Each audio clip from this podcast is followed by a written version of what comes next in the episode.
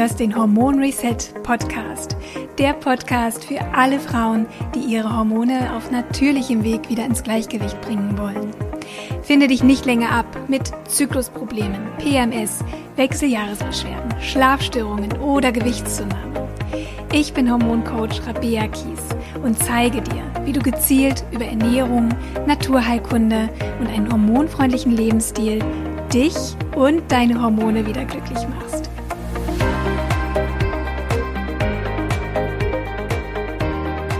Herzlich willkommen zum Hormon Reset Podcast, meine Lieben. Ihr wisst ja, das haben wir auch in den letzten Podcast-Folgen reichlich thematisiert, dass die Ernährung eine wahnsinnig wichtige Rolle für den Hormonhaushalt spielt. Sie liefert Energie, wichtige Nährstoffe, damit Hormone überhaupt hergestellt werden können. Und natürlich auch die richtige Auswahl und das Timing unserer Mahlzeiten entscheidet auch darüber, wie gut unsere Verdauung und Entgiftung funktioniert. Und genau dieses Wissen vermittle ich euch ja auch in meinen Online-Programmen und Büchern. Aber, jetzt kommt das große Aber, wir wissen das natürlich alles, was unsere Ernährung ausmacht und warum sie so wichtig ist. Aber die Umsetzung ist ja meistens das große Problem und für manche Frauen alles andere als leicht. Und natürlich spielen eben auch Gewohnheiten eine ganz wichtige Rolle oder auch das soziale Umfeld, was unsere Essensgewohnheiten prägt. Aber ein ganz großes Hindernis für viele Frauen die ihre Ernährung umstellen möchten, ist eben auch das emotionale Essen. Und genau darüber möchte ich heute mit meinem Gast sprechen. Herzlich willkommen, liebe Nuria Pape Hoffmann. Hallo Rabea, ich freue mich auf das Gespräch mit dir. Danke für die Einladung. Ich freue mich auch. Du äh, bist ähm, Expertin für achtsames Essen und in deinem Podcast Achtsam Schlank ähm, sprichst du natürlich ganz viele Themen an rund um das achtsame Essen. Und du hast vor kurzem auch ein ganz, ganz tolles Buch rausgebracht. Ich muss gerade noch mal auf den genauen Titel schauen. Achtsam schlank, so heißt ja auch dein Podcast, ne? Ja, ganz genau. genau. Und ähm, das möchte ich direkt schon mal empfehlen, weil Nuria da ganz, ganz viele Themen bespricht rund ums Thema Achtsamkeit, Essen, Ernährung, Abnehmen. Und deswegen denke ich, bist du die absolut perfekte Expertin, um heute über dieses Thema zu sprechen. Magst du dich gerne einmal vorstellen? Ja, sehr gerne. Also, ich heiße Nuria Pape Hoffmann. Ich wohne in Worms, das ist in Rheinhessen, mit meinem Mann und meinen zwei Kindern. Und ja, ich unterstütze vor allem diätmüde Menschen dabei, sich in ihrem Körper wieder wohlzufühlen. Also es gibt ganz viele Menschen, die schon zig Diäten probiert haben, ähm, sich nach bestimmten Regeln ernährt haben, aber irgendwie immer noch nicht so ganz glücklich damit sind oder sich auch immer wieder selbst sabotieren, im Weg stehen. Und ich zeige ihnen dann eben Achtsamkeitstechniken, die ihnen helfen, sich selbst wieder zu spüren, den eigenen Körper wieder wahrzunehmen, die ihnen auch helfen, die eigene Wohlfühlernährung zu finden und dann auch zu dieser Ernährung zu stehen, also dran zu bleiben, also sich eben nicht immer wieder selbst zu sabotieren oder durch Frustessen, Stressessen, Kummeressen wieder vom Weg abzubringen. Das ist wirklich für manche Menschen doch eine Herausforderung. Da gibt es aber auch richtig, richtig gute Tools und Techniken, die einem da helfen. Ich möchte ja mit dir heute über das emotionale Essen sprechen. Und ähm, ich glaube, wir alle kennen das, dass man aus Frust oder im Stress einfach dann zu Lebensmitteln greift, die nicht gerade optimal sind. Trotzdem würde ich dich gerne mal bitten, das Thema emotionales Essen noch mal ein bisschen genauer zu beschreiben. Also was genau ist das? Was, was läuft da in uns ab? Und ähm, ja, was sind so typische Situationen, wo wir dann Lebensmittel essen, die uns eigentlich gar nicht so gut tun? Ja, gute Frage.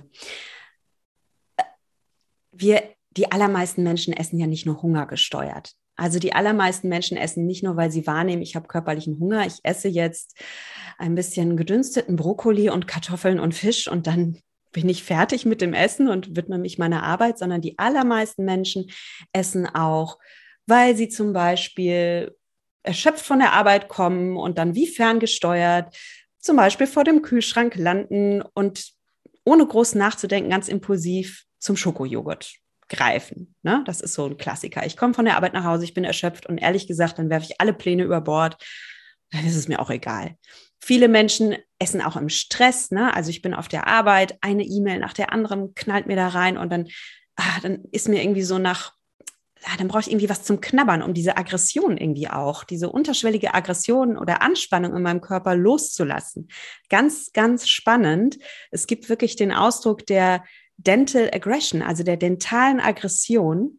Wir können über den Kiefer, über das Knabbern wirklich Spannungen abbauen. Das gibt es auch im Tierreich. Das machen Tiere wie Löwen, Wildkatzen, die reißen ein Tier und bauen Aggression und Spannung ab. Und wir Menschen haben tatsächlich ja auch so äh, kleine Eckzähne. wir reißen auch. Und das kennst du vielleicht, liebe Hörerinnen, lieber Hörer, wenn du im Stress bist, ist dir wahrscheinlich eher danach etwas zu knabbern. Na, dann will man gar nicht so den Schokopudding oder das Eis, da will man erstmal so, so mümmeln, so wegknabbern. Super spannendes Thema. Emotionales Essen ist aber nicht nur Stressessen oder Langeweile essen. Emotionales Essen kann tatsächlich auch Essen aus Freude sein. Das ist ja auch emotional. Also wir wollen äh, mit Essen auch feiern. Wir wollen Geburtstagskuchen essen. Wir wollen mit den Kindern auch mal in die Eisdiele gehen. Auch das ist ja emotionales Essen. Und so ein bisschen emotionales Essen ist ganz normal und natürlich und ist ja auch gar kein Problem. Es wird aber für die Menschen ein Problem, die sich das wirklich zur Gewohnheit machen und die einfach immer mehr sich angewöhnen, ihre Gefühle mit Essen zu ersticken oder zu bewältigen und für die das ja Psychologen sprechen von einer Bewältigungsstrategie, für die Essen eine Bewältigungsstrategie für ihre Gefühle geworden ist. Und das kann ganz schnell passieren. Das kann man sich ganz schnell angewöhnen. Ich hatte das auch, gebe ich offen zu. Darum kann ich das auch so gut nachvollziehen, dass man eben bei Stress oder bei Langeweile oder bei Glückseligkeit oder weil man in Feierlaune ist, impulsiv zum Essen greift. Mhm. Ja, und das Problem ist ja dann auch, äh, was dann folgt. Und zwar macht das ja auch was mit mir. Vor allem, wenn es eben zu einer Gewohnheit wird. Ähm, das macht ja auch was mit dem Selbstwert, oder? Also man, man, man, man verdammt sich dann dafür, man ärgert sich, man verflucht das eigene Verhalten, weil man ja eigentlich vorhatte, gesünder zu essen. Und ich glaube, das ist eigentlich auch das Gefährliche am emotionalen Essen. Das beschreibst du auch sehr schön in deinem Buch. Ja, klar. Also ich äh, arbeite natürlich auch oft mit Menschen, die abnehmen wollen und für die ist es besonders frustrierend, weil sie sich halt fragen, ja, ich bin wirklich motiviert abzunehmen. Ne? Warum fange ich denn dann trotzdem immer wieder an mit dem Essen? Es gibt aber auch natürlich schlanke Menschen, die unglücklich sind mit ihrem Essverhalten und sich fragen, warum mache ich das denn immer wieder? Ich bin doch eigentlich eine willensstarke Person. Habe ich irgendwie ein Willenskraftproblem?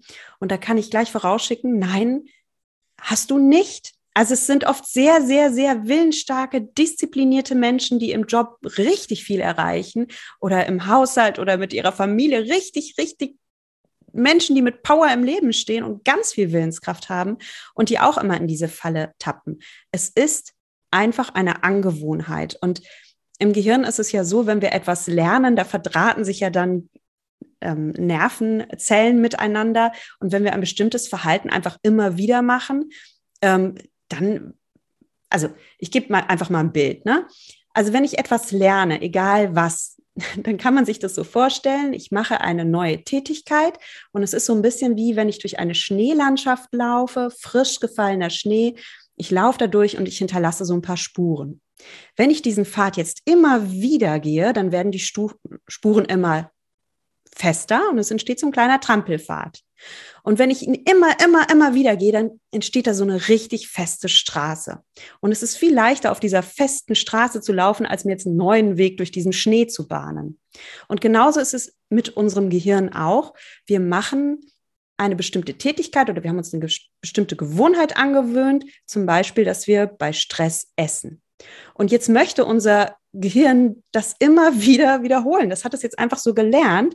Und es würde jetzt viel schwerer fallen zu sagen, äh, stopp, ähm, ich mache jetzt erstmal eine Atemübung. Das ist am Anfang ungewohnt, weil das Gehirn sagt immer, nein, nein, das ist doch jetzt viel leichter, hol dir was zu essen. Ne? Und da hilft aber wirklich die Achtsamkeit, erstmal ein Gespür dafür zu gewinnen, in welchen Situationen neige ich denn zum emotionalen Essen?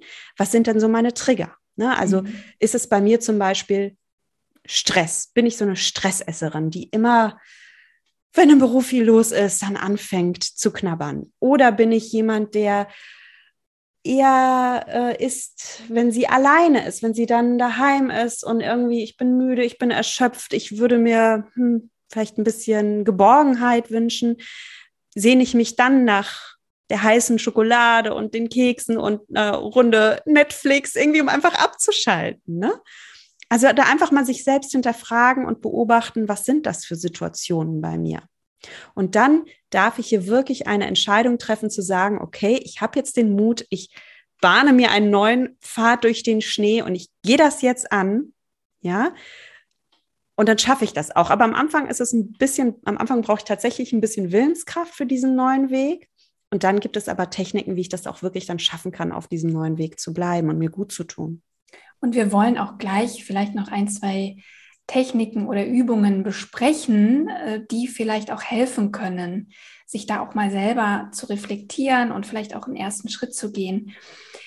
Oft entstehen ja solche Gewohnheiten, weil im Grunde ist emotionales Essen auch eine Form von Gewohnheit. Ähm, schon ganz früh, die werden ja zum Teil auch schon in der Kindheit geprägt, oder?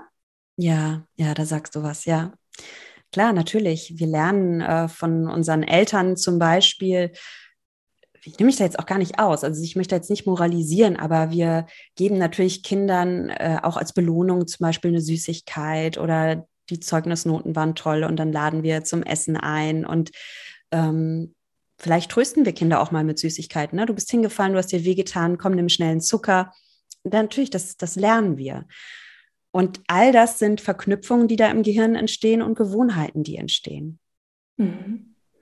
Ja, oder ich denke daran auch, wenn, wenn Kinder so quengelig sind, manchmal im Kinderwagen sitzen, habe ich mich früher schon immer gefragt. Ich habe versucht, das so ein bisschen äh, zu verhindern, dass sie dann eben immer auf einem Brötchen rumgekaut haben. Ne? Mhm.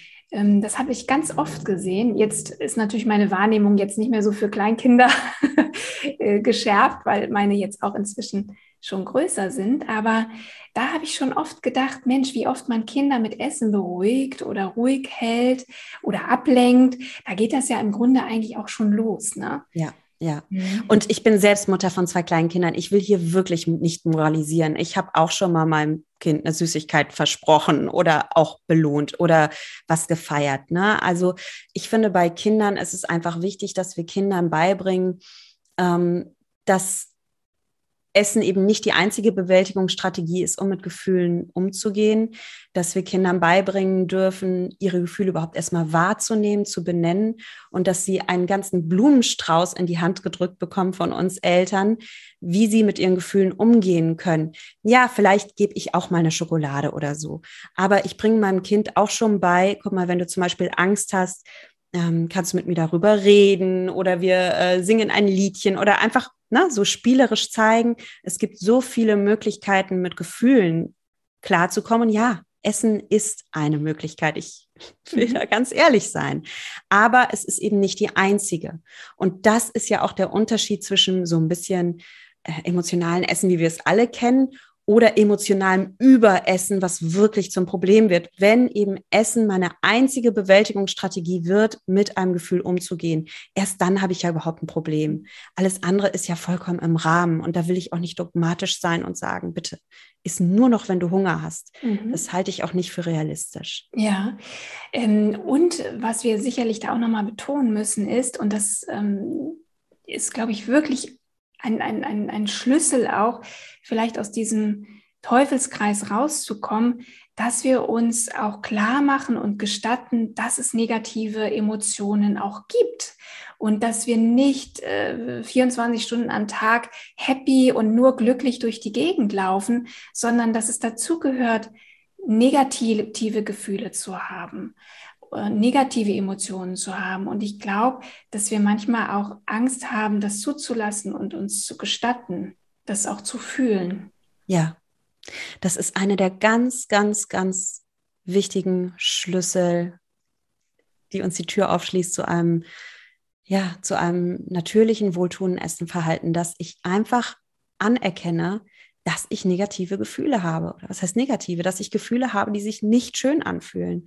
Und wir leben wirklich in so einer Gesellschaft, die uns vielleicht auch über Instagram oder Social Media oder ja, die Medien vorgaukelt, wir müssen immer alle happy sein und wir müssen immer alle glücklich sein.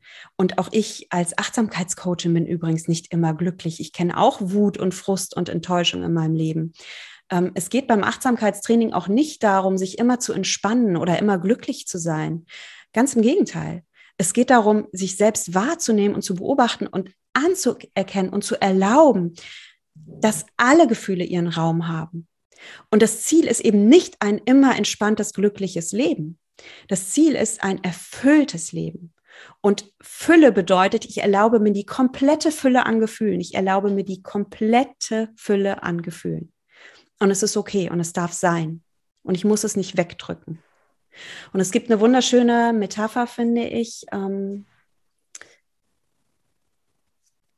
die besagt, dass Gefühle so ein bisschen wie Seelenbotschafter sind. Ja, es klopft ein Botschafter an deine Haustür und möchte dir eine Botschaft aus deiner Seele überbringen. Und vielleicht ist es eine Botschaft, die du nicht hören willst in dem Moment. Ja, vielleicht bist du wütend oder ja, nimm mal Wut. Vielleicht bist du wütend und du hast aber schon als Kind beigebracht bekommen, also Wut gehört sich nicht, ähm, reg dich ab, beruhig dich mal. Oder als Frau solltest du sowieso sanftmütig sein und Wut ist kein Gefühl, was in deinem Leben Raum haben darf.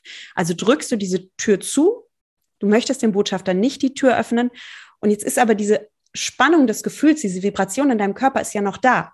Und jetzt machst du irgendwas, um das nicht wahrzunehmen, zum Beispiel Essen. Weil wenn du isst, und vor allem, wenn du große Menge an Nahrung isst, dann betäubst du dich in dem Moment auch ein bisschen mit dem Essen.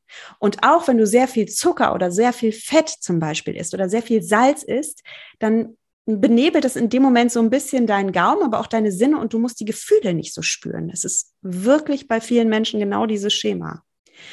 Das Problem ist, der Botschafter steht immer noch vor deiner Tür und der klopft immer noch an die Tür und der wird immer lauter. Bei manchen Menschen äußern sich ungelebte Gefühle dadurch, dass sie dann irgendwann Kopfschmerzen bekommen oder Bauchschmerzen bekommen, also dass sie wirklich körperliche Beschwerden bekommen. Und bei anderen ist es eher seelisch, also dass sie einfach, ja, dass sie einfach so krass ein Ventil brauchen dann, um, um, um, um weil sie gar nicht explodieren, sondern eher implodieren. Ich habe oft ganz sensible Menschen bei mir in den Coachings, also wirklich sensible Frauen, die, die gar kein Problem haben mit dem Überessen eigentlich, sondern ein Problem damit haben, zu wenig Gefühle zu gestatten. Und wenn ich mir das einfach mal erlaube, diesen Botschafter in mein Haus zu lassen und ihn annehme und sage, okay, sei mein Gast, setz dich bei mir aufs Sofa und ich höre dir jetzt einfach mal zu, auch wenn sich das ein bisschen unangenehm anfühlt. Also liebe Wut, mhm. komm rein. Ich fühle dich jetzt. Ich spüre dich jetzt in meinem Körper. Ich frage mich zum Beispiel mal, das kann ich ja wirklich mal körperlich machen. Wut, ich nehme dich wahr. Wo bist du denn überhaupt in meinem Körper? Wo spüre ich dich? Und ich glaube, das ist etwas, was die meisten Menschen noch gar nie gemacht haben, sich wirklich mal zu fragen bei so einem unangenehmen, ungewollten Gefühl, okay, ich gehe da mal voll rein, 100 Prozent. Wo spüre ich Wut in meinem Körper? Das, intuitiv rennen wir davon weg. Aber wenn ich das mal mache und sage, okay, zum Beispiel Wut. Wut kann ich wahrnehmen ähm, in meinem Solarplexus, der sich zusammenzieht. Wut kann ich wahrnehmen in meinem Kiefer, der hart wird. Wut kann ich wahrnehmen in meinen Fingern, die sich verspannen. Wut kann ich wahrnehmen in meinem Nacken oder Rücken. Wirklich mal den ganzen Körper scannen. Wo nehme ich überall Wut wahr? Ist es hat es vielleicht auch eine Temperatur? Ist Wut etwas Heißes oder ist es etwas Eiskaltes? Wie fühlt sich bei mir Wut an? Und allein durch dieses körperliche Wahrnehmen,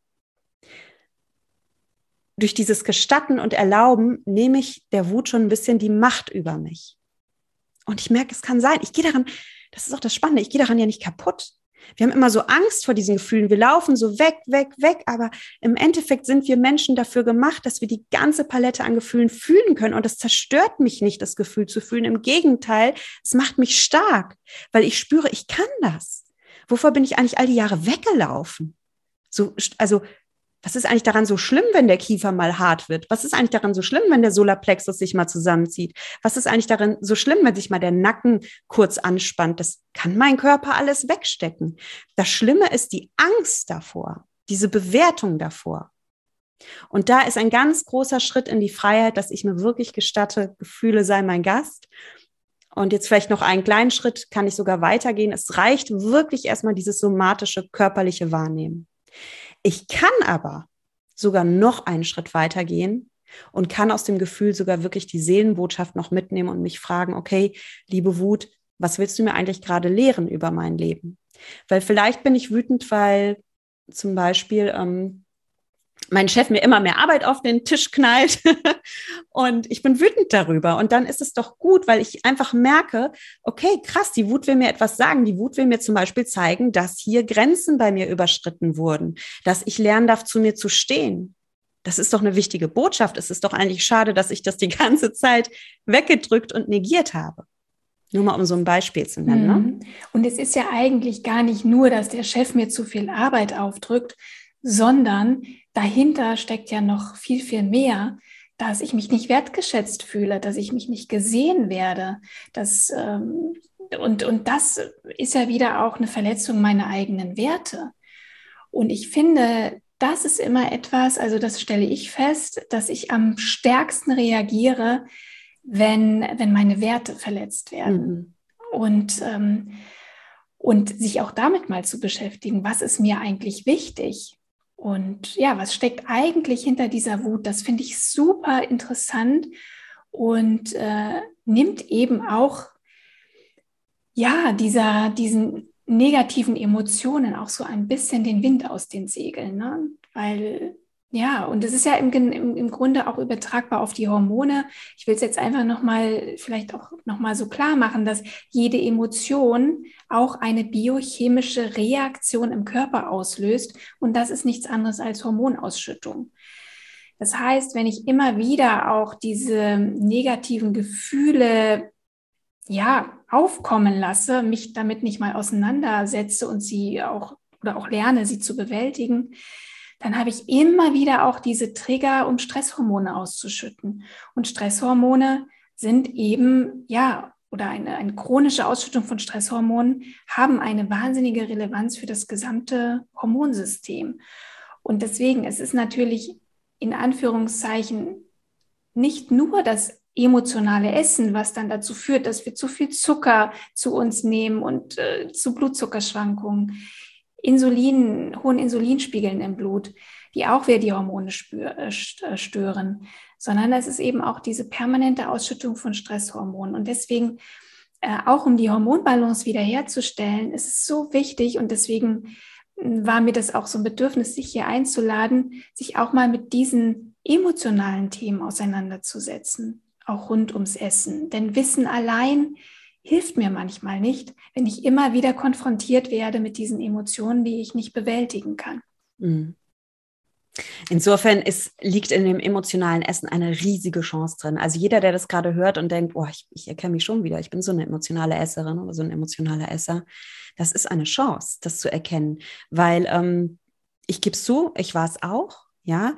Ich gebe zu, ich hatte, ich habe auch mit meinem Gewicht gehadert und wenn man mich heute fragen würde, hättest du denn gerne immer dein Leben lang irgendwie dein ideales, für dich ideales Gewicht gehabt und nie diese ganzen Kurven genommen mit zunehmen und abnehmen und so. Das war keine schöne Phase in meinem Leben, wo ich da in diesem, ich war so ein bisschen so im Diätkarussell gefangen. Darüber schreibe ich ja auch in meinem Buch und bin dann da ausgebrochen. Und ich bin im Nachhinein dem Ganzen so dankbar, weil es im Kern, in der Essenz nie darum ging, passe ich jetzt wieder in irgendeine Hose rein oder habe ich jetzt irgendwie mein Traumgewicht? Im Kern und in der Essenz ging es immer darum, Nuria, lerne mal mit deinen Gefühlen umzugehen, lerne mal deine Bedürfnisse wahrzunehmen, lerne mal zu deinen Werten zu stehen, lerne auch mal deine Grenzen anzuerkennen und Nein zu sagen zum Beispiel. Und das ist so eine Chance zu wachsen und sich innerlich weiterzuentwickeln und aufzublühen, dass der Wohlfühlkörper am Ende nur eine Nebensache ist. Und es ist schön, einen Wohlfühlkörper zu haben und ich unterstütze auch jeden gerne dabei, diesen Wohlfühlkörper für sich zu erreichen, möchte aber sagen, im Essenz, in der Essenz geht es um was ganz anderes. In der Essenz geht es wirklich um dieses innere Erblühen und die Person zu sein, die man sein will. Mit allem, was dazugehört. Mit dem Glück und der, der Liebe und der Freude und auch mit der Langeweile, dem Frust, der Wut und allem. Mhm.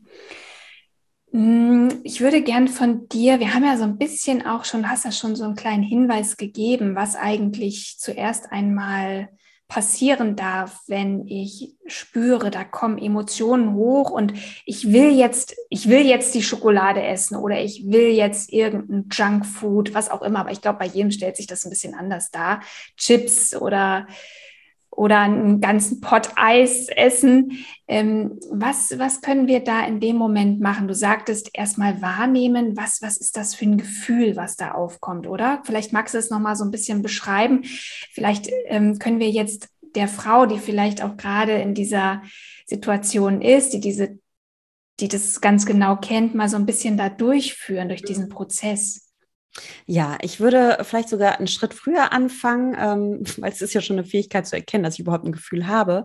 Ich würde wirklich mal ein kleines Experiment wagen und sagen, okay, immer bevor ich etwas esse, halte ich mal kurz inne und spüre in mich hinein, habe ich denn gerade körperlichen Hunger? Und das klingt jetzt simpel, aber das ist ganz schön herausfordernd. Wirklich vor dem Essen mal innehalten. Spüren, habe ich körperlichen Hunger? Und damit das ein bisschen leichter fällt, würde ich mal einen kleinen Trick anwenden. Den haben schon Oma und Opa angewandt. Und zwar haben meine Großeltern zumindest vor dem Essen noch gebetet.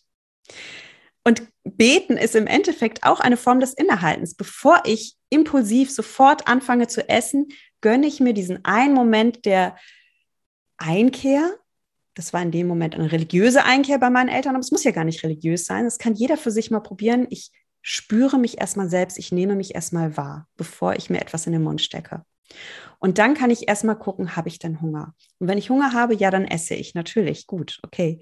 Ähm, aber wenn ich keinen Hunger habe, dann kommt der zweite Schritt. Okay, was habe ich denn für einen Hunger, wenn es gar kein körperlicher Hunger ist? Was, was ist denn eigentlich hier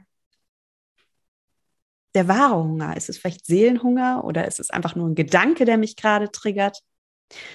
Das wäre so mal der erste Schritt, dem ich. Ja, oder, oder gar nicht unbedingt nur Hunger. Ähm, ich möchte auch dazu sagen, dass es Frauen gibt, die gar keinen Hunger haben, mhm. die das Gefühl gar nicht kennen. Das hat auch Gründe ähm, auf Ebene des Stoffwechsels zum Beispiel oder auf, äh, aufgrund einer überlasteten Leber oder einer Schilddrüsenunterfunktion.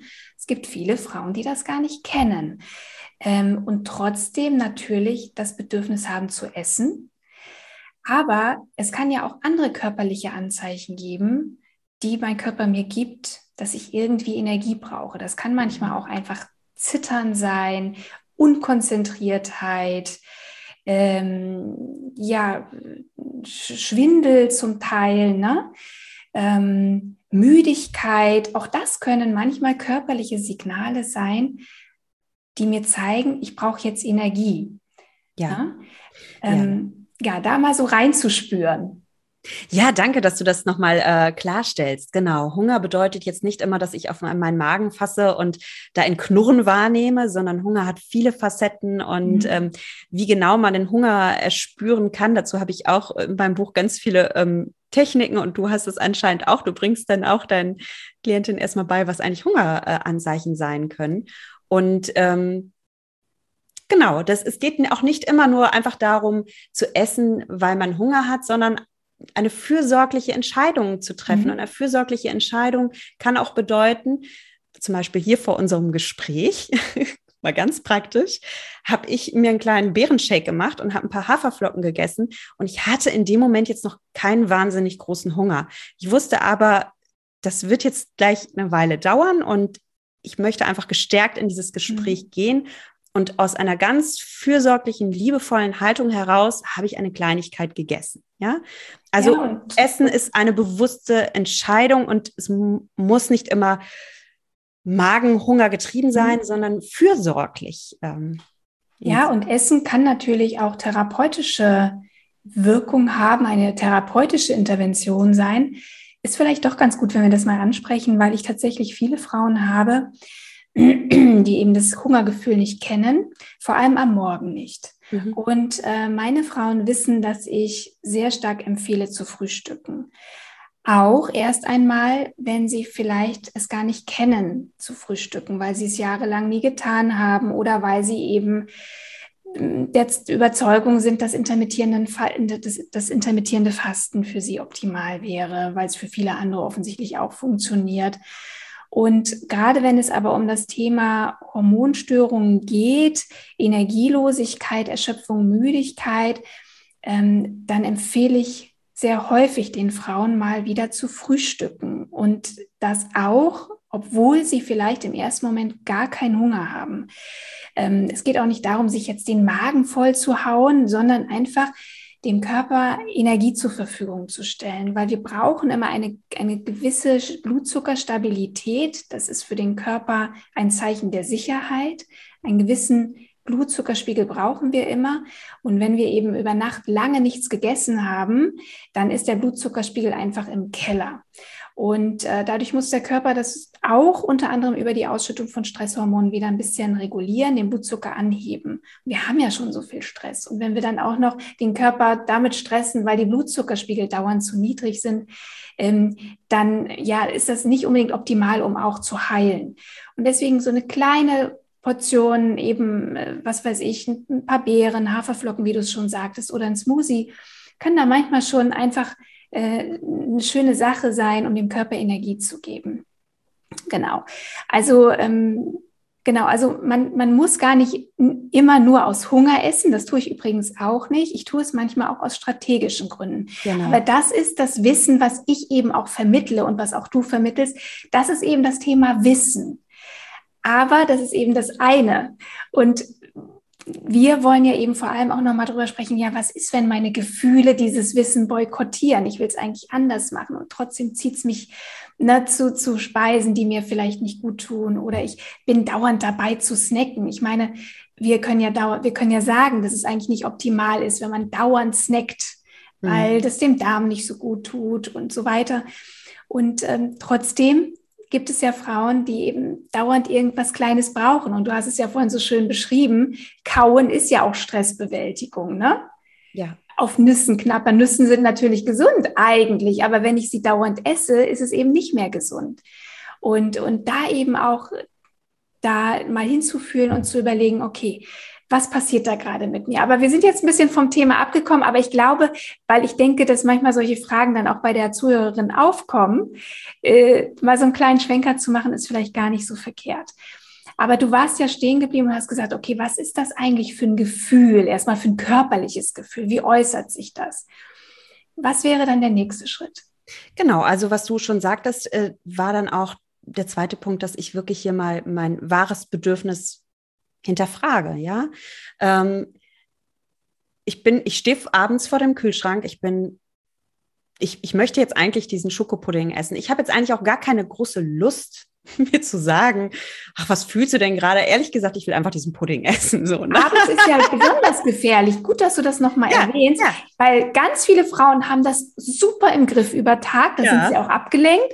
Aber dann abends, wenn die Ruhe einkehrt, ne? Ja, dann genau. plötzlich äh, lachen einen genau solche Sachen an. Und dann ist auch einem alles egal. Also das kriege ich oft gesagt. Also jetzt ist egal. Ja, ich habe mhm. das alles gehört, was Rabea mir erklärt hat, aber jetzt, gerade in diesem Moment, ist es mir egal. genau, das wird dann so. weggeschoben. Ja, dann wird das weggeschoben. Genau, was kann man da machen? Also das Erste, was man hier mal machen kann, ist, das finde ich immer so wichtig, Verständnis für sich selbst zu haben. Ähm, wir sind den ganzen Tag am Powern, sind stehen im Job unserem Mann oder sind Mamas und, und sind mit unseren Kindern zugange und dann haben wir noch den Hund und die, die, die Mama, die Hilfe braucht und was weiß ich, was wir alles rocken. Und am Ende des Tages sind wir einfach müde. Und ein Körperteil, das auch müde ist, ist unser Gehirn. Und es gibt im Gehirn bestimmte Areale, die dafür zuständig sind, planerisch, strategisch zu denken. Das siedelt man so etwa im präfrontalen Kortex an, also so im Bereich hinter der Stirn, da planen wir. Und am Abend fährt auch dieser Teil in unserem Gehirn runter. Der schaltet so ein bisschen auf Standby-Modus. Und dann übernehmen die instinktiven Programme, dann übernimmt der Autopilot und dann sind wir wie ferngesteuert und machen das, was wir uns eben routinemäßig angewöhnt haben. Und da einfach erstmal Verständnis für sich selbst zu haben und sich nicht zu sagen, oh, ich bin so willensschwach und jeden Abend mache ich wieder den gleichen Käse, sondern sich einfach zu, zu sagen, okay, mein Gehirn ist derzeit so programmiert. Das ist halt gerade mein Autopilot und ich darf das jetzt ganz liebevoll erstmal wahrnehmen und dann sanft umprogrammieren. Und da würde ich auch jedem wirklich vorschlagen, darum war das so wichtig, erstmal zu erkennen, wo sind meine Trigger. Vielleicht sogar wirklich mal ein paar Tage Ernährungstagebuch führen, um mal zu erkennen, wo sind denn meine Trigger und dann auch wirklich nur eine Sache angehen. Zum Beispiel, wenn ich sage, es ist bei mir der Abend, der ein bisschen kritisch ist, sich zu sagen, okay, welches Bedürfnis habe ich denn am Abend? Und es ist so spannend, weil bei den meisten ist es eigentlich nicht, ich will mich jetzt mit Essen betäuben. Bei den meisten ist es, oh, ich wünsche mir schon eine anständige Mahlzeit. Ja, ich hatte einen harten Tag. Ich möchte wirklich was Gutes essen. Und dann will ich mich entspannen. Ich kann einfach nicht mehr. Und viele Menschen, total spannend, Rabea, viele Menschen erlauben sich gar nicht mehr zu entspannen. Die sind immer noch in diesem Modus drin. Ich muss leisten, ich muss performen. Ich kann mich doch jetzt nicht einfach aufs Sofa setzen. Hier warten noch meine Kinder, der Hund will Gassi gehen. Es steht doch gleich das nächste an ich, ich, ich kann mir das gar nicht erlauben, mich jetzt zu entspannen. Und ja, und manchmal stehen tatsächlich sogar die Hormone einem im Weg, weil, die, ja. weil eben das Cortisol, unser Stresshormon, was eigentlich abends abgebaut werden sollte, immer noch so hoch ist, weil wir in diesem Dauerstress sind, ähm, dass das auch körperlich gar nicht möglich ist, selbst wenn ich wollte. Mhm. Und das sind dann irgendwann tatsächlich auch die Auswirkungen äh, hormoneller Störungen. Ne? Und ähm, übrigens, wir reden hier die ganze Zeit über das Essen, aber auch Stressbewältigung über Alkohol ist ein Riesenproblem. Mhm. Ähm, abends mal das Gläschen Rotwein, um runterzukommen, kenne ich ganz viele Frauen. Ich schließe mich da übrigens auch nicht aus. Ich kenne das. Ähm, weil das einfach ein sehr schneller, effektiver Weg ist, auch zu entspannen, auch körperlich. Mhm. Und das kann auch eine ziemliche Sucht werden, gerade das Thema Alkohol, nicht nur das Thema Essen. Super, also ich finde es gerade total spannend, dass du auch mal die Hormonperspektive reinwirfst, weil dann können wir einfach mal schauen, was sagt die Hormonexpertin und was sagt die Achtsamkeitstrainerin dazu, wie können wir mit dieser Situation umgehen. Und ich könnte mir vorstellen, dass wir auf die gleiche Konsequenz kommen. Also ich würde dann, wenn ich zum Beispiel jetzt dieses Abendprogramm sehe, mich wirklich mal fragen, was ist denn hier grundlegend am Abend mein Bedürfnis? Äh, es geht wie gesagt, nicht darum, sich auszuhungern. Gönn dir eine gute Mahlzeit, sodass du auch biochemisch versorgt bist. Weil es ist ganz schwierig, wenn du dich jetzt auch noch aushungerst und biochemisch nicht versorgt bist, dann auch noch mit diesem emotionalen Essen umzugehen. Ne? Weil dann wirst du einfach essen wollen. Dein Körper braucht diese Nährstoffe. Also gib dir gute, wohltuende Nahrung. Und dann gib aber auch deiner Seele Nahrung. Weil wenn Hunger nicht das Problem ist, dann ist Essen nicht die Lösung. Und du darfst dich jetzt ganz individuell fragen, liebe Hörerinnen, lieber Hörer, was täte mir denn wirklich gut? Und da auch kleinschwellig denken, ja, wenn du jetzt sagst, ach, abends täte mir gut das Schaumbad und dann noch eine Stunde Yoga und dann hätte ich gerne noch irgendwie eine Stunde einfach Zeit für mich, ist es wahrscheinlich wirklich nicht realistisch, wenn man irgendwie Mama ist oder noch einen Hund hat oder ne. Aber sich zu sagen, okay, welch kleines zwei oder fünf Minuten Ritual könnte ich denn einbauen, um mein Cortisol erstmal runterzufahren, um mich erstmal zu beruhigen? Und bei vielen ist es wirklich dieses erstmal durchatmen, erstmal ankommen, vielleicht erstmal die Arbeitskleidung ausziehen, erstmal die Hände waschen. Und selbst das ist noch für manche schwer. Und da möchte ich mal was sagen, was ich ganz, ganz toll finde, was ich von vielen Klienten jetzt gehört habe oder auch Podcast-Hörern, die das machen. Die gönnen sich wirklich, bevor sie das Haus betreten nach der Arbeit noch fünf Minuten zum Beispiel im Auto. Gönn dir doch diese fünf Minuten, dass du noch nicht, also weil bei mir ist es auch so, ich komme nach Hause und dann bestimmen mich die Kinder, ne? Oder dann sagt die Ehefrau direkt was und alle wollen wieder was von einem. Dann gönne dir fünf Minuten, bevor du überhaupt das Haus betrittst, nur für dich.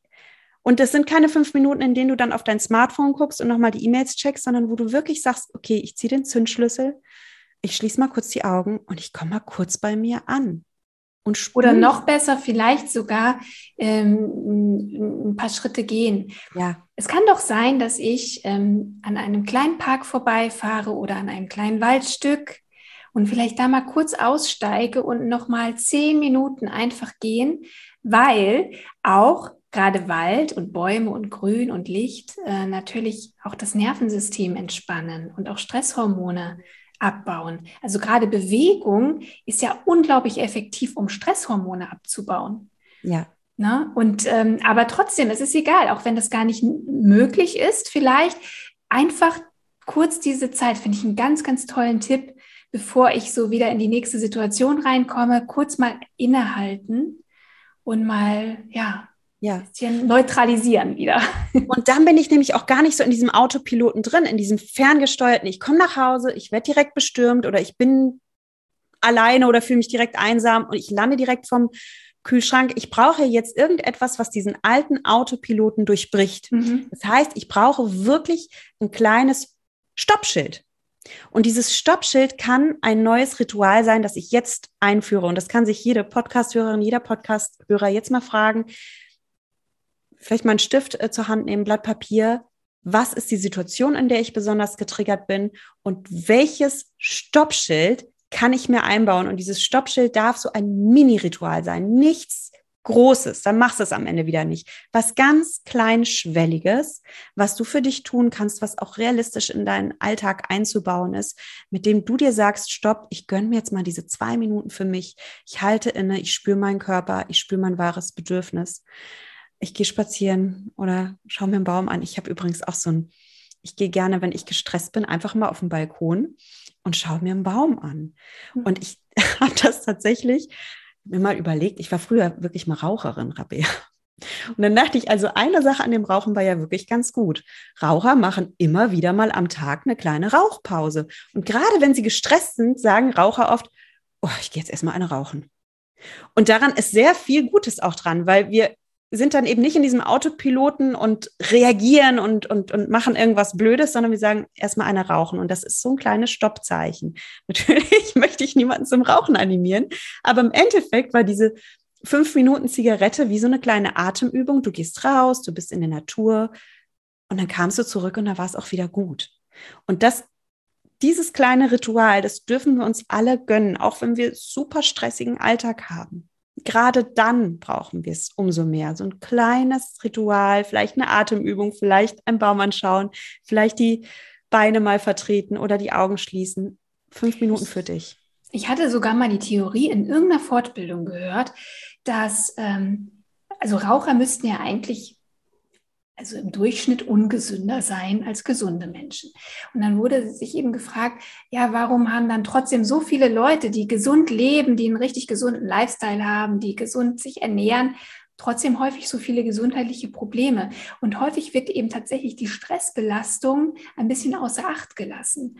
Und man vermutete, dass tatsächlich die Raucher deswegen im Durchschnitt gar nicht so häufig krank sind, weil sie tatsächlich immer wieder diese Pausen haben und vor allem auch die soziale Interaktion mit anderen Menschen. Das heißt, es ist ja nicht nur, weil natürlich auch äh, in dem Moment, wo ich rausgehe, wo sich die Raucher dann vor der Kneipe treffen oder eben in der Arbeitspause, ähm, da auch so eine Gemeinschaft entsteht. Man tauscht sich mit anderen Menschen aus. Es wird Oxytocin ausgeschüttet. Das mhm. ist ja unser unser Kuschelhormon, unser Bindungshormon, was der Gegenspieler von Cortisol ist.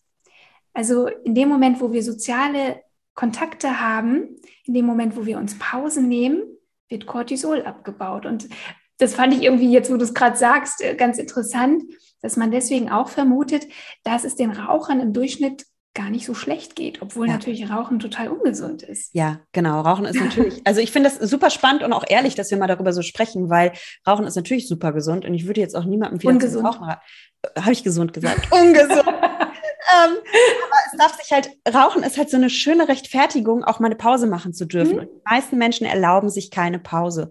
Und da an der Stelle darf man wirklich mal auf den Tisch hauen und sagen, doch, ich brauche mehrmals am Tag so einen kleinen fünf Minuten Break und alle paar Stunden auch halbe Stunde. Ne? Also ich brauche, brauche, brauche das. Und wie kann ich mir das geben? Wie kann ich mir das geben?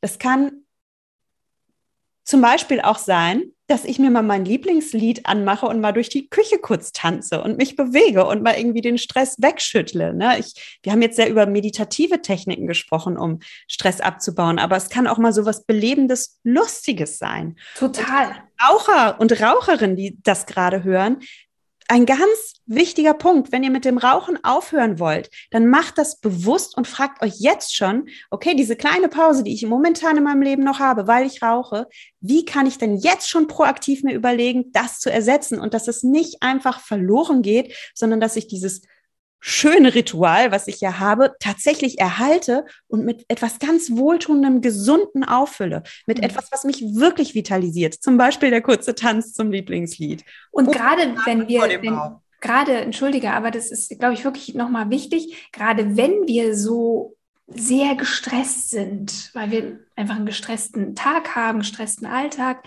dann ist es ja manchmal super schwer, in die Ruhe zu gehen. Mhm. Also eben in die Atmung oder die mhm. Meditation. Und genau für diese Menschen ist eben vielleicht auch die bewegte Meditation genau das Richtige. Also wo sie wirklich aktiv tanzen, schreien. Ich habe zum Beispiel ein Trampolin im Garten, kann ich nur empfehlen, weil dieses Trampolinspringen macht Spaß, man hat Bewegung und ähm, ja, ist einfach eine tolle, tolle Möglichkeit, sich kurz mal durchzulockern. Also es hat im Grunde auch den gleichen Effekt aufs Nervensystem. Ja. Ja. Total gut, dass du das sagst und auch wirklich so spannend, dass du es auch immer hormonell erklärst. Ähm, ich bin ja auch eher so ein wuseliger Mensch und äh, bei mir würde dann auch privat nicht jeder denken, dass ich Achtsamkeitstrainerin bin und ich meditiere sehr, sehr gerne. Ich mache sehr gerne Achtsamkeitsübungen, gerade am Morgen, wenn ich noch so in der Ruhe bin. Und für mich bedeutet Achtsamkeit aber auch immer, dass ich mit dem dass ich meine eigene Essenz anerkenne und das auslebe, was ich bin. Und ich bin eben auch ein wuseliger Typ und ich brauche es dann auch eher, dass ich mir eine Spotify-Playlist mache mit lauter meiner Latino-Musik drauf, die ich jetzt so höre und dann zwischendurch durch die Küche tanze und das zaubert mir dann ein Lächeln mhm. ins Gesicht und das baut meine Spannung ab und es muss nicht immer dieses Om sein, ja? Also, dass da jeder bitte für sich herausfindet, was tut mir gut und ähm, mit sich ja. selbst der eigenen Und Körper natürlich, je mehr man dann auch wieder Zugang zu sich findet, umso und äh, je mehr man es auch schafft, wirklich auch das Nervensystem immer mehr zu beruhigen, desto leichter fällt es einem dann irgendwann auch in die Ruhe zu gehen. Aber es kann sein, dass es am Anfang noch super schwer ist. Genau. Und ich hatte auch mal eine Klientin, die konnte das auch gar nicht und dann habe ich sie auch mal gefragt, ja, was ist es denn, was dich zur Ruhe bringt, wo du so ein bisschen abschalten kannst? Und da hat sie gesagt, einfach indem ich in die Stadt gehe, mir ein Cappuccino bestelle und mich ins Café setze und anderen Leuten zuschaue. Und dann habe ich gesagt, ja, dann mach doch das. Also es ist ja erstmal wichtig, ähm, ins Tun zu kommen. Und auch wenn das vielleicht nicht unbedingt die tolle Meditationstechnik ist auf dem Meditationskissen morgens, es ist erstmal ihr Weg, um, um sich selbst was Gutes zu tun. Und, und das ist, glaube ich, da darf jede Frau so kreativ sein, wie sie nur möchte. Ganz genau. Ja. Mhm. Und da sind wir eigentlich auch schon beim, beim vierten Punkt. Was, was tut gut bei Stressessen? Wir haben gesagt, erstens, werde dir deines Gefühlhungers mal bewusst. Ja, schau mal, in welchen Situationen hast du diesen Gefühlshunger? Wann willst du essen? Zweitens, frag dich, was dein Bedürfnis ist. Was brauchst du wirklich? Drittens, akzeptiere, dass alle Gefühle Teil eines, einer erfüllten, äh, Teil eines erfüllten Lebens sein dürfen. Und der vierte Punkt ist, schau mal, wie du generell deinen Seelenakku aufladen kannst. Ja, wir haben alle immer einen schön aufgeladenen Handy-Akku und werden ganz nervös, wenn da die Balken runtergehen und achten darauf, dass immer schön das Ladegerät da ist und wir unser Handy aufladen. Wir dürfen aber auch unseren eigenen Akku aufladen. Und da kann ich mich mal fragen, mit was lade ich persönlich meinen Akku auf? Bei deiner äh, Klientin ist es der Cappuccino in der Stadt. Bei dir ist es das Trampolin. Bei mir ist es ein Latino-Hit in der Küche tanzen und es geht schon wieder, ja? Mhm. Und wir haben natürlich noch mehr Tricks auf Lager, so ist es nicht. Da darf sich ja aber jeder vielleicht mal so fünf Punkte aufschreiben von was ist vielleicht was Schönes, was ich in einer Stunde machen kann und was ist aber auch so eine kleine Aktion, die ich so in ein, zwei Minuten irgendwie in meinen Alltag einbauen kann, wo ich mal eben kurz meinen Akku wieder auflade und mal wieder ins Lächeln komme und mal wieder in meine Fülle komme. Mhm. Und äh, Perfektion ist an der Stelle auch nicht angebracht. Ich habe nämlich gerade wieder gedacht, ja, jetzt denkt vielleicht die eine oder andere Hörerin, ja, aber wieso Cappuccino? Rabea hat doch gesagt, wir sollen keinen Kaffee trinken. Äh, das, deswegen nicht wieder gleich den Kopf. Ne? Erstmal, wie gesagt, erstmal nur, was fällt dir am leichtesten in diesem Moment? Und in dem Moment war es einfach so. Und natürlich hätte die Klientin sich auch einen schönen Kräutertee bestellen können. Aber das ist ja nicht das Gleiche. Das ist nicht das, was sie entspannt. Und deswegen erstmal ein Schritt nach dem anderen. Ja, und da möchte ich auch mal was zum, da, da muss ich einfach reingrätschen, weil das so eine Stellvorlage ist. Achtsames Essen im Übrigen bedeutet auch nicht, dass ich jetzt zu 100 Prozent perfekt ähm, politisch korrekt detoxmäßig sauber esse, sondern dass ich im ja, natürlich im Kern schon darauf achte, meinen Körper mit guten Nährstoffen zu versorgen, dass ich fürsorglich mit meinem wunderbaren Körper umgehe, der ein Geschenk ist und den ich mit Vitalstoffen verwöhne und zum Aufblühen bringe. Und ich darf auch genießen. Und wenn es dieser Cappuccino ist, den ich da im Café genüsslich wie eine kleine Diva, die da sitzt, in der Sonne sitzend, verköstige, dann ist das doch wunderbar. Und das ist überhaupt nicht das emotionale Überessen, von dem wir eingangs gesprochen haben, sondern das ist Lebensfreude, das ist Genuss pur, das ist, ich zelebriere mein Leben. Emotionales Überessen ist dieses, ich bin so frustriert und ich stopfe jetzt irgendwie die Schokolade irgendwie in, in mich rein und ich schmecke die auch kaum noch. Ich, ich, ich kaue und schlucke und kaue und schlucke. Das kann zu einem Problem werden. Mhm. Aber bestimmt nicht der wunderbare Cappuccino oder sei es jetzt auch das Stück Kuchen dazu, ist auch kein Problem. Wenn das ja. achtsam, genussvoll zelebriert ist und es dir das wert ist und du sagst, das ist wirklich hier mein Ding, dann mach das auch. Und das wird auch nicht den Erfolg verhindern. Ne? Weil, also klar, das ist natürlich ein Problem, wenn man wirklich viel zu viel und jeden Tag auch so stark emotional getriggert ist. Aber trotzdem müssen wir ja, und du hast ja auch diese Kundinnen, die eben schon, wenn sie mal ein Stück Kuchen essen, äh, sich schlecht fühlen und ein schlechtes Gewissen haben. Und äh, ja, im Grunde ist das auch emotionales Essen, weil es wird bewertet. Mhm. Und, und das, das ist eigentlich auch das, was wir, ja, was uns auch die Freude und den Genuss am Essen ähm, ja, was, was dem im Wege steht. Und das glaube ich, das ist ja auch deine Botschaft. Ähm, Essen darf Spaß machen, darf Freude bringen, darf Genuss sein. Es verbindet ja auch total. Ich meine, wenn wir Gäste bekommen, dann bringen wir immer Essen auf den Tisch. Das ist selbstverständlich. Also es gehört auch einfach irgendwie dazu, gesellschaftlich. Und das muss man auch so ein bisschen, ja, glaube ich, differenzieren. Auf jeden Fall, ja. Mhm. Ja, liebe Nuria, ich glaube, da hast du sehr, sehr schöne Impulse reingebracht. Und ähm, natürlich ist das alles nicht ganz so leicht. Ähm, es ist ein Prozess, es ist ein Weg. Und ich ähm, denke, da hast du ja auch ganz viel, was du auch meinen Hörerinnen anbieten kannst, wo sie ein bisschen Unterstützung bekommen, wenn sie gerne auch ein bisschen mehr auch in das Thema Achtsamkeit im Umgang mit Essen einsteigen möchten.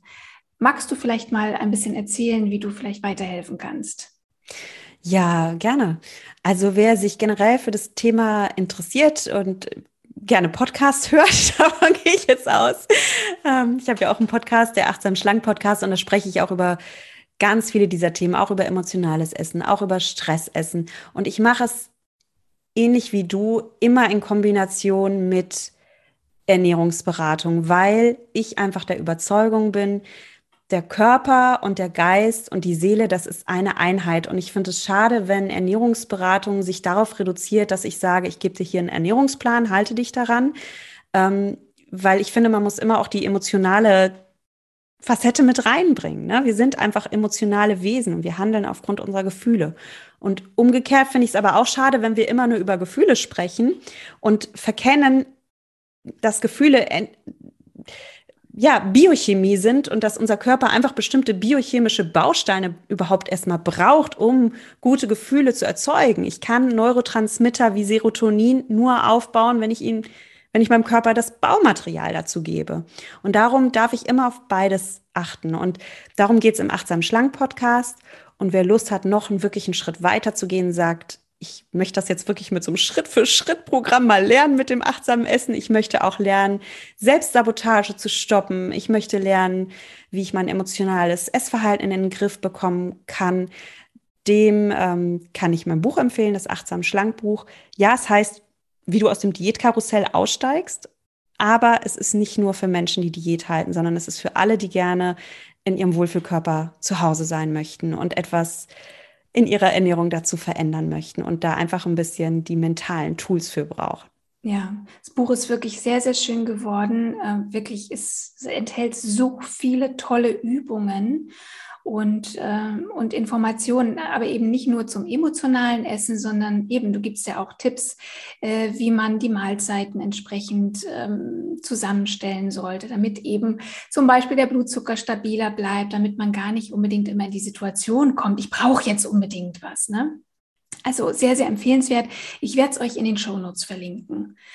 Und ansonsten, wie gesagt, hört gerne bei Nuria in ihren Achtsam Schlank Podcast rein. Ich durfte auch schon zu Gast sein. Und ja, ich denke, dann werden wir uns jetzt verabschieden, Nuria.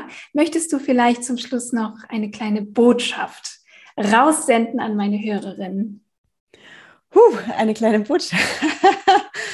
ähm, Oder irgendwas loswerden, was wir ähm, besprochen haben. Ja, lass mich mal überlegen. Es gibt so viel, was wichtig ist. Ich glaube, ich könnte jetzt ganz viel aufgreifen. Lass mich vielleicht noch ein Wort in die Waagschale werfen, was jetzt gar nicht so stark von uns thematisiert wurde. Und das ist das Wort Selbstmitgefühl. Habt Selbstmitgefühl mit euch. Es geht wirklich nicht darum, dass wir hier alle perfekt essen. Im Übrigen Rabea, ich weiß nicht, wie es bei dir ist. Ich esse auch nicht perfekt. Ja, ähm, es geht darum, dass wir einfach Schülerinnen des Lebens bleiben dürfen und immer wieder neue Dinge über uns herausfinden, dass wir aus, ja, auch aus den weniger geglückten Episoden etwas lernen können, etwas ziehen können und ja, es ist ein Weg. Ich bin auch nicht der Guru, der ans Ende der Straße angekommen ist und Erleuchtung gefunden hat, sondern ich bin auch eine Schülerin des Lebens. Ich lerne durch diese Achtsamkeitstechnik immer noch neue Dinge über mich heraus und kennen. Und ich habe gelernt, mein Leben da als spannende Reise wahrzunehmen. Und es geht gar nicht mal so sehr darum, irgendein Ziel zu erreichen, sondern ja, zwischendurch auch mal die Aussicht zu genießen ins Tal, das Gesicht in die Sonne zu halten, wieder aufzustehen, wenn ich mal hingefallen bin und auch darum den Genuss zu erkennen. Und also habt Selbstmitgefühl mit euch, genießt die Reise und niemand ist hier perfekt. Danke dir, Nuria. Danke dir, Nuria.